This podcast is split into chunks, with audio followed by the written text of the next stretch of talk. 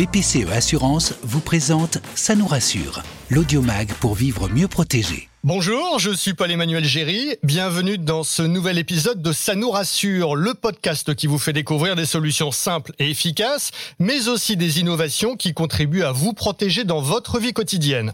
Dans cet épisode, nous allons nous intéresser à la prévention des incendies, des canicules et de la sécheresse. Notre quotidien est déjà, et sera encore plus dans les prochaines années, marqué par le dérèglement climatique et de nombreux phénomènes extrêmes. En France, le réchauffement qui était déjà de plus 1,7 en 2020 par rapport au début du XXe siècle pourrait même être de plus 3,8 degrés en 2100. C'est le résultat des dernières projections réalisées par une équipe du CNRS, de Météo France et du Centre européen de recherche et de formation avancée en calcul scientifique.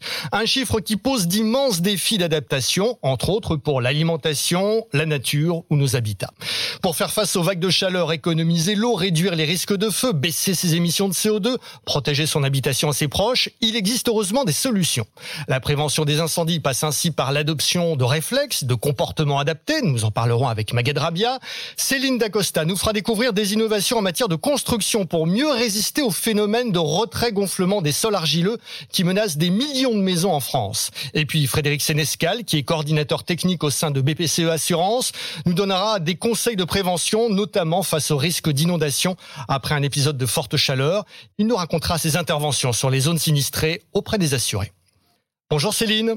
Bonjour Paul-Emmanuel. Vous êtes en direct de l'agence Qualité Construction qui se trouve à Paris et qui est au cœur des impacts climatiques sur les constructions. Oui, c'est vrai, un sujet préoccupant sur lequel l'agence Qualité Construction travaille déjà depuis au moins deux décennies. Et pour en parler, je suis avec Frédéric Henry, qui est directeur prévention, construction et partenariat au sein de l'agence. Bonjour Frédéric. Bonjour Céline. Alors déjà, pour commencer, est-ce que vous pouvez nous expliquer ce qu'est l'agence Qualité Construction et quel est son rôle? L'agence Qualité Construction, c'est une association loi de 1901 d'intérêt général qui regroupe les représentants de tous les acteurs du bâtiment. Et notre objectif, c'est de travailler sur la qualité des constructions, c'est-à-dire c'est-à-dire qu'on puisse toujours utiliser normalement son bâtiment. Alors quand je vous ai interpellé sur le sujet de la sécheresse et ses conséquences au niveau du bâti, vous m'avez tout de suite parlé du phénomène de retrait-gonflement des argiles. Qu'est-ce que c'est? Alors il faut bien comprendre que certains terrains argileux fonctionnent un peu comme une éponge, c'est-à-dire quand euh, ils sont mouillés, ils gonflent, quand ils sont secs, ils se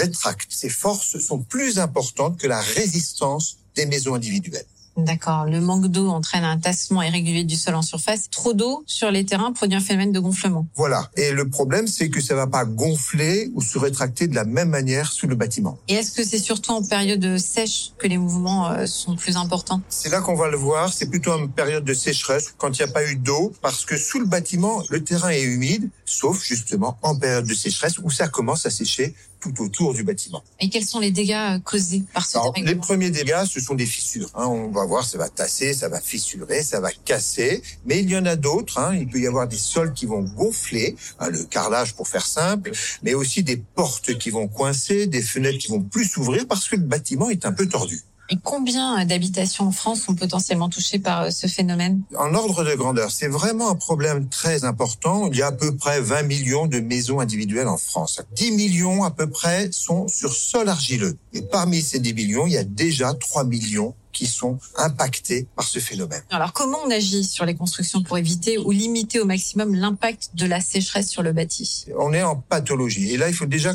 bien comprendre les causes. Première des choses, c'est d'aller voir les cartes. Il existe un site géorisque .gouv.fr qui vous dit si vous êtes ou pas en zone argileuse. Ensuite, on va confirmer parce que nous, nous appelons une étude de sol. Et à partir de là, il y a des dispositions constructives. Une des principales en construction neuve, c'est de baisser le niveau des fondations. Vous voyez, plus on va profondément dans le sol, plus l'humidité reste constante.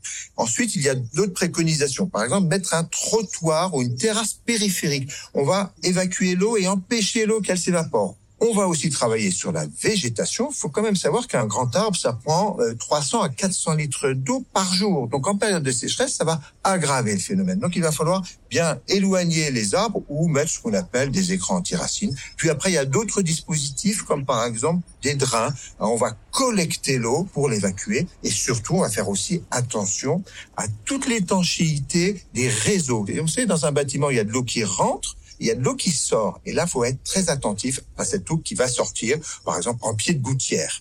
Vous avez, vous, l'agence qualité construction, une politique de prévention auprès du grand public et puis auprès des professionnels également. Oui, c'est vraiment notre axe de travail qu'il y a un langage commun vers les professionnels, qu'ils soient maîtrises d'œuvre, qu'ils soient maçons. Mais il faut aussi que le particulier qui fait construire sa maison comprenne la nécessité d'une étude de sol, baisser un petit peu les fondations ou de reprendre certaines dispositions que je viens d'évoquer. Et puis vous m'avez également parlé d'une innovation en la matière qui est déjà en phase de test, une innovation conçue par le CEREMA, le Centre technique du ministère euh, du Logement.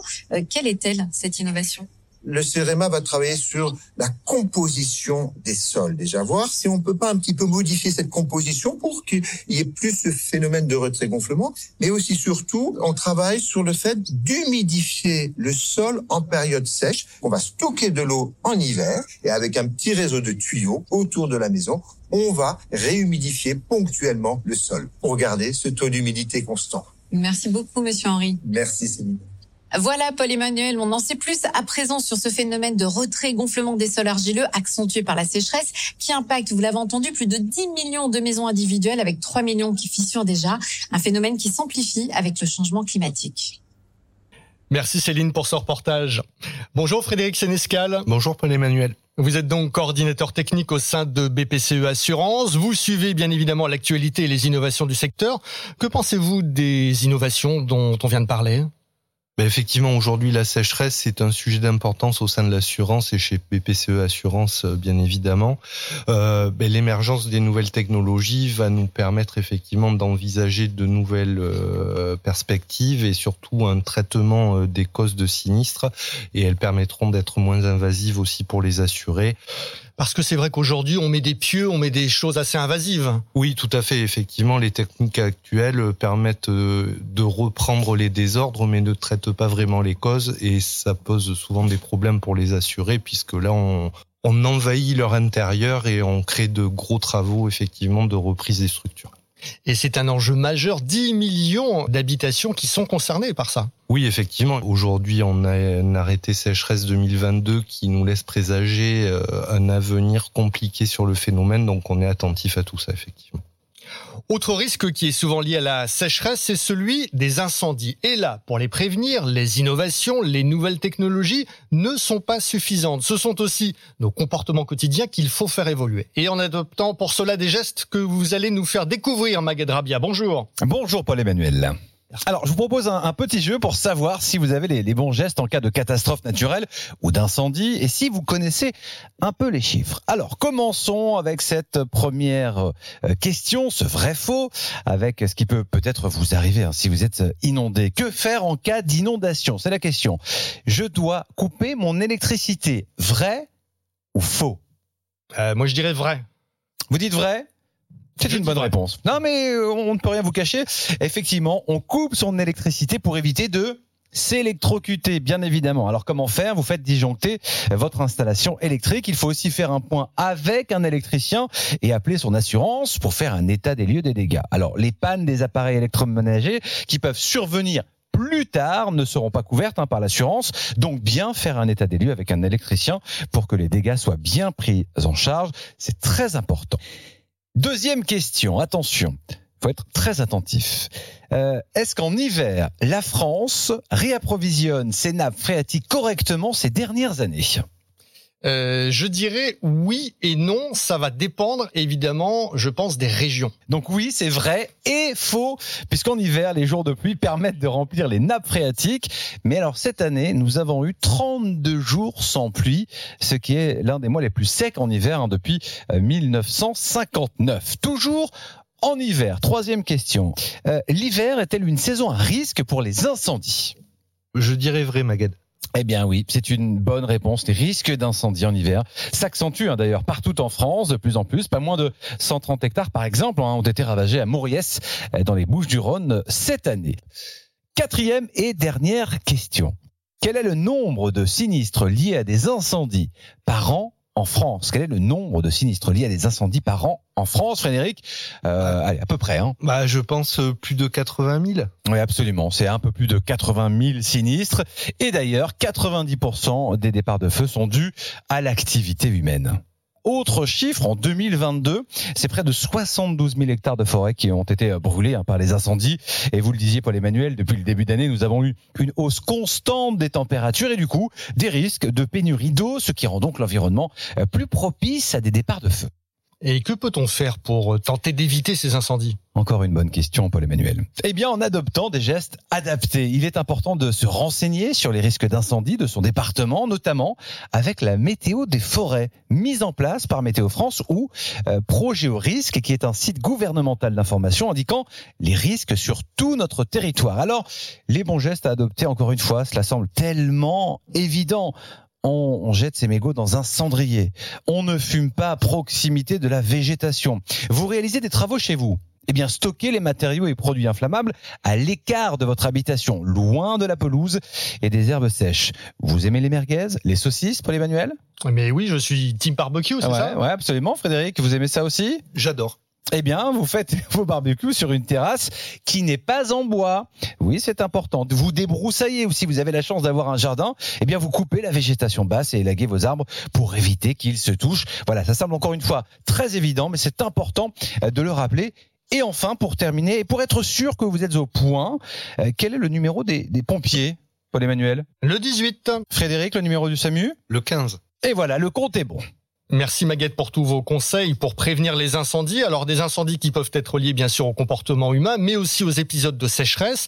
Et ces épisodes de sécheresse peuvent également, on ne le sait pas toujours, mais entraîner derrière des inondations. Frédéric. Oui, tout à fait. Les sols étant trop secs pour absorber les pluies soudaines, ça génère des eaux de ruissellement, des débordements de rivières avec euh, souvent des situations dramatiques et de gros gros dommages. Euh, tout ça lié à une urbanisation galopante euh, qui favorise ces phénomènes d'eau de ruissellement. Et avez-vous des conseils à nous donner pour mettre ses biens, ses proches à l'abri en cas d'inondation? Oui, effectivement, il faut toujours vérifier euh, qu'il ne reste personne dans le logement, éviter de sortir euh, du logement quand on a un étage, essayer plutôt d'aller à l'étage, ne pas descendre dans les parkings souterrains, surélever son mobilier, tout ce qui est souvenir de famille, essayer de le préserver pour le mettre au sec et pouvoir le conserver par la suite. Ouais, les photos de famille ou les objets auxquels on tient vraiment. Oui, tout à fait. En matière d'assurance, quels sont les points à vérifier dans son contrat? Au niveau des contrats, ben, il faut toujours vérifier euh, ben, les clauses du contrat, voir pourquoi on est assuré, est-ce qu'on est bien assuré ou pas. Si on a des biens un peu spécifiques, ben, vérifier les options également qu'on a souscrites. Et après, ce qui est important, c'est qu'un contrat d'assurance se souscrit à un instant T, mais euh, votre vie peut évoluer. Vous pouvez aménager de nouvelles pièces, etc. Et ben, voilà, le dialogue avec l'assureur, il se fait au fil du temps. Et dès qu'on modifie des choses, ben, bien penser euh, à le signaler à son assureur, parce que sinon derrière, ça peut entraîner des problématiques de pénalité. Et ça, en général, on n'aime pas trop. Et euh, voilà. Donc euh, toujours être vigilant là-dessus. Ça, c'est vrai que c'est un conseil important parce que de plus en plus de Français s'équipent hein, pour être résilients, pour décarboner. On voit fleurir sur les toits les panneaux solaires. Il y a également de plus en plus de maisons qui sont équipées de récupérateurs d'eau de pluie. Comment est-ce qu'on peut les assurer? C'est prévu dans le contrat de base? Alors aujourd'hui, euh, chez BPCE Assurance, effectivement, on a quand même une sensibilité hein, sur tout ce qui est green. Donc euh, voilà, on, on, est vigilant. Donc dans nos contrats, c'est prévu. Euh, après, on peut souscrire sur certains biens des options. Euh, donc ça, euh, voilà, il faut regarder le type de bien, le contrat de base qu'il permet de couvrir, et euh, pour être tranquille, voilà, toujours reprendre le temps et dialoguer aussi avec son assureur lorsqu'on vient s'assurer, expliquer un petit peu le contexte, les, les choses qu'on a à garantir. Dialogue effectivement très important. Et en cas de sinistre qui est lié à un épisode de sécheresse, à un incendie ou à une inondation, à nouveau le rôle de l'assureur va être primordial. Oui, effectivement, l'assureur est là tout d'abord pour accompagner son assuré. Euh, chez BPCE Assurance, sur des événements d'ampleur, on peut également être amené à aller sur le terrain aux côtés de nos assurés, auprès de nos distributeurs et auprès des experts qui nous représentent et sont là pour effectivement évaluer les préjudices des assurés. Voilà, tout, tout est une question de dialogue, de confiance et voilà, d'accompagnement. On est là pour expliquer les choses. Un contrat ben, effectivement ne permet pas toujours de tout garantir. Euh, le but du jeu, c'est aussi d'expliquer à tout le monde, ben voilà, vous êtes garanti pour telle et telle chose. Ça, ça sera pas garanti, mais que ça soit clair dès le départ et que la confiance puisse s'installer. Oui, il y a une notion de pédagogie. Je pense notamment quand il y a un état de catastrophe naturelle qui est déclaré, il faut se dire que les conditions de remboursement ou d'intervention ne seront pas forcément les mêmes que celles du contrat. Oui, tout à fait. Effectivement, la garantie catastrophe naturelle, c'est une garantie légale, donc euh, effectivement qui est encadrée. Euh, le but, c'est d'intervenir pour les dommages directs causés au bâtiment, et en fonction des contrats, ben, certaines options telles que le relogement ne peuvent pas s'activer. Là encore, chez BPCE Assurance, avec nos nouveaux contrats, dans le cadre de l'accompagnement de nos assurés dans ces situations souvent dramatiques, on a rajouté quand même ces garanties-là qui sont contractuelles et non pas légales. Donc toujours être vigilant, voilà, sur euh, le contenu de son contrat. Vous avez des exemples de personnes qui ont réussi comme ça, je dirais, à refaire un projet de vie après un, gros sinistre? Oui, mais j'ai notamment euh, à l'esprit une personne euh, de la vallée de la Vésubie qui a perdu sa maison, hein, qui a été emportée par les flots.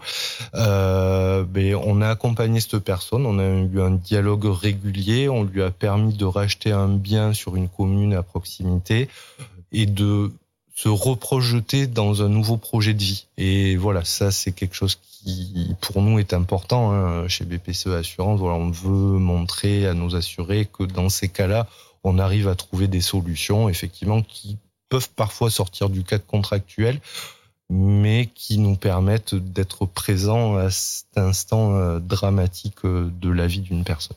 et de quelque chose de dramatique, avec de l'accompagnement, on peut rebâtir un projet de vie. Oui, oui, c'est ça, c'est l'accompagnement, l'explication et euh, justement arriver à faire que la personne se reprojette sur quelque chose de nouveau et le sentiment de, se sentir de nouveau bien dans sa vie. Hmm. En cas de sinistre, quels sont vos conseils? Quelles sont les démarches à effectuer? Alors, les démarches à effectuer, c'est toujours euh, en fonction du, du type de, de, sinistre. C'est déjà prévenir les secours quand il y a besoin.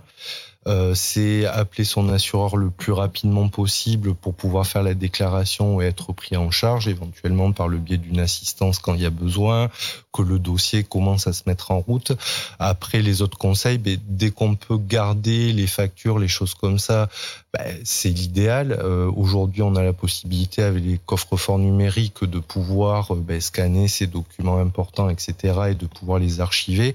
Donc ça, c'est des réflexes à avoir aujourd'hui et essayer de figer si possible le sinistre, prendre des photos, euh, voilà, donner tous les éléments possibles et surtout, ben là, le travail de l'expert va être important puisque ça va être l'interlocuteur qui permettra d'évaluer le préjudice de l'assuré de manière très objective avec tous les éléments qu'on pourra collecter. Oui, il y a une notion de confiance, de relation de confiance. Oui, tout à fait, parce qu'on sait que sur certains incendies, notamment importants ou des inondations, malheureusement, comme l'exemple que je donnais tout à l'heure, on n'a plus rien à voir. Et à ce moment-là, ben oui, c'est l'assuré qui va nous décrire son préjudice. Et voilà, effectivement, cette relation de confiance est très importante euh, à ce moment-là. Merci pour tous ces bons conseils, Frédéric. Merci, Paul-Emmanuel. C'est la fin de cet épisode. Merci à vous de l'avoir suivi. On se retrouve en septembre. Nous parlerons de sport et de prévention santé. BPCE Assurance vous a présenté Ça nous rassure, l'audiomag pour vivre mieux protégé.